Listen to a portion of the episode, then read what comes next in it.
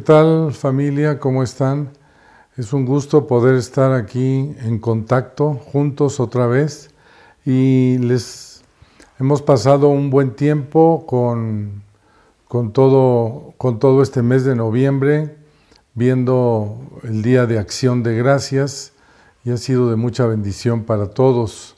Hoy quiero compartir un poquito y dando seguimiento al mes pasado, quiero hablar, un, voy a dar una cápsula sobre el rey Josías. El rey Josías dice en el, dice en Segunda de Crónicas 34 que era de ocho años Josías cuando comenzó a reinar y reinó 31 años en Jerusalén. Y este hombre hizo lo recto delante de los ojos de Dios y anduvo en los caminos de David su padre, sin apartarse a la derecha ni a la izquierda de lo que había estado, de lo, de lo, que, de lo que David había mandado. Y esto nos marca que el rey Josías recibió un reino que estaba caído porque todos sus, los el antecesor de él y otros más eh, hicieron lo malo delante de, Dios. Hay realmente muy pocos reyes que, dicen hizo lo recto ante los ojos de Dios. Y Josías es una, es una de estas muy buenas excepciones. Eh, lo primero que hizo Josías, no voy a leer todo, pero pueden leer ustedes el, el capítulo 34 de Segunda de Crónicas. Y lo primero que hizo fue limpiar todo lo que no era agradable. Yo les quiero hablar de Josías y quiero que cada uno de nosotros seamos Josías. Josías, aunque era muy pequeño, había entendido, había madurado y, tenía una perspectiva de temor a Dios y recibió el, recibió, recibió el, reinado y, él, sabía que estaba mal y en cuanto pudo él empezó, él empezó a quitar todas las cosas. A este rey se le conoce como el rey de la reforma porque, porque él estaba dispuesto a, ejercer acciones. ¿sí? La reforma es una reestructuración de cosas.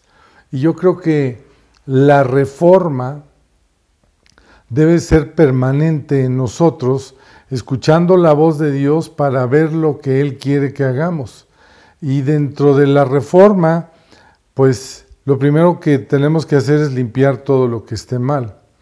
Lo segundo es estar convencidos, es estar convencidos y llevar a cabo acciones que, que, que, alcancen los propósitos que Dios está determinando para cada uno de nosotros en lo personal.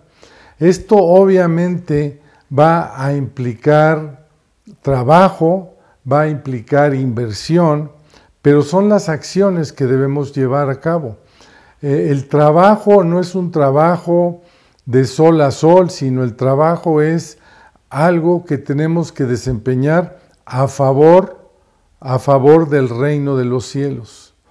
Josías empezó a limpiar todo el, todo el reino, empezó a, a quitar todo lo que estaba mal y cuando estaba haciendo toda esta limpieza, de repente encontró, eh, encontró el, gran descubrimiento que era el libro de la ley, el libro que tenía toda la instrucción.